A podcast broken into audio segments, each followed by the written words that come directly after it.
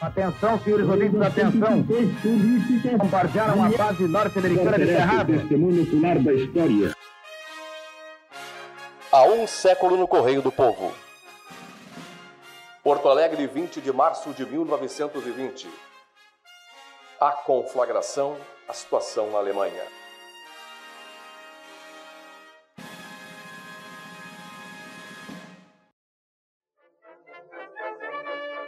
Londres, 18.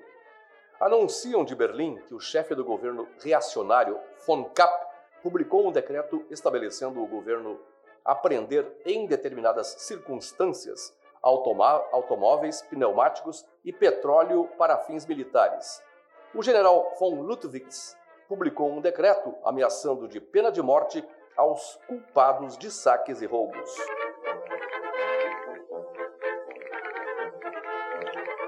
Berlim 18. Diversos conflitos instalaram em diversos pontos de Berlim e nos subúrbios ontem à tarde. Foi lançada uma bomba no quartel-general do general von Ludwitz, na praça de Potsdam. O povo atacou os soldados que guardavam o quartel. Os soldados puseram as metralhadoras em ação, matando muitas pessoas e deixando várias outras feridas.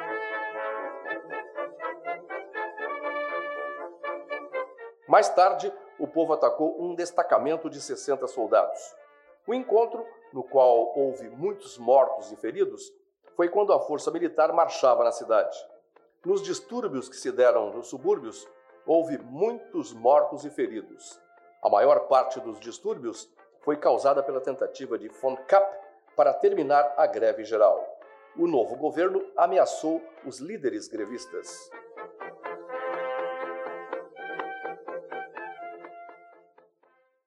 Como se pôde perceber, Renato Borruch, nosso editor e colunista, depois de uma guerra com outros países, a Alemanha vivia uma guerra praticamente interna.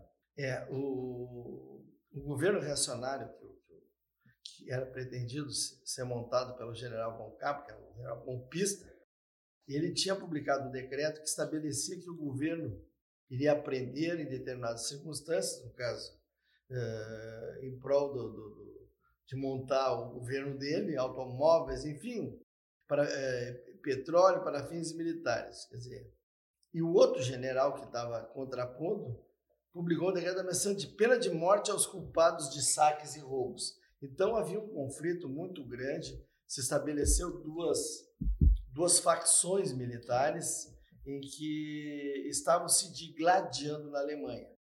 E isso era um problema porque a Alemanha já vinha combalida no pós-Primeira Guerra, né? É, que a gente então, já acompanhou sim, em outros programas. Então aconteceu o seguinte: vários conflitos se instalaram em diversos pontos de Berlim e nos subúrbios.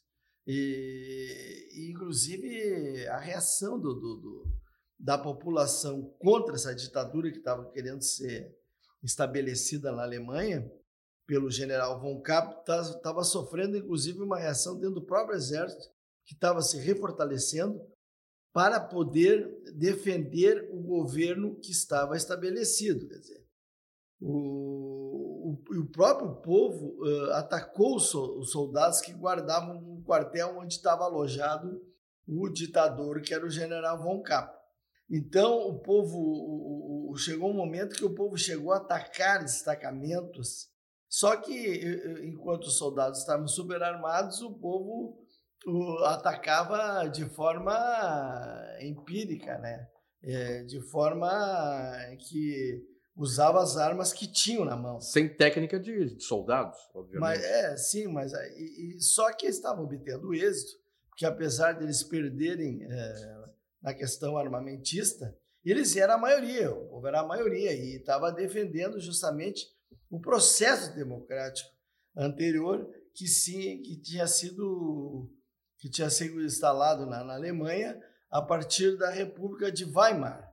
Então, o, a, a, todos esses, esses, distúrbios que estavam acontecendo na Alemanha havia sido causado pela tentativa do, do, do, do, do Von Kapp de terminar aquela uma greve geral. Essa greve geral era a greve que foi mobilizada pelos operários para lutar contra uh, essa ditadura que queria se estabelecer na Alemanha.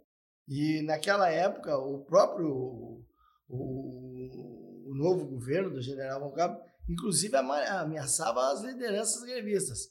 E logo houve uma reação muito forte contra essa nova ditadura.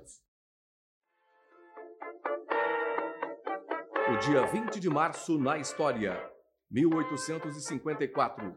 Políticos americanos fundam o Partido Republicano para combater a escravidão.